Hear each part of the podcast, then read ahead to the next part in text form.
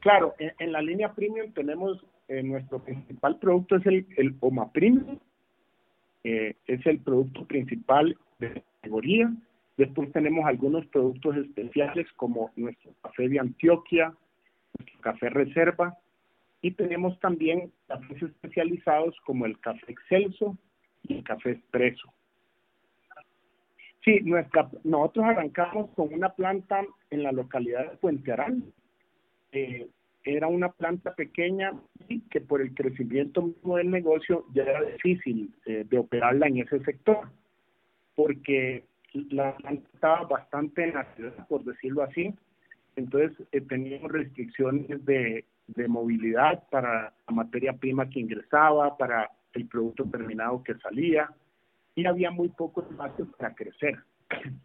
Por eso, con, el fin de mejorar nuestro abastecimiento, la consistencia, la calidad del producto, nos trasladamos a unas nuevas instalaciones en el Parque Industrial Celta, en las afueras de Bogotá, en la vía Medellín, y ahí trasladamos a una planta mucho más grande que pudimos ir eh, terminando de construir a, a, nuestro gusto. Entonces ya tiene todas las características que queríamos de productividad, de espacios disponibles para crecimiento y en mejores condiciones también para el personal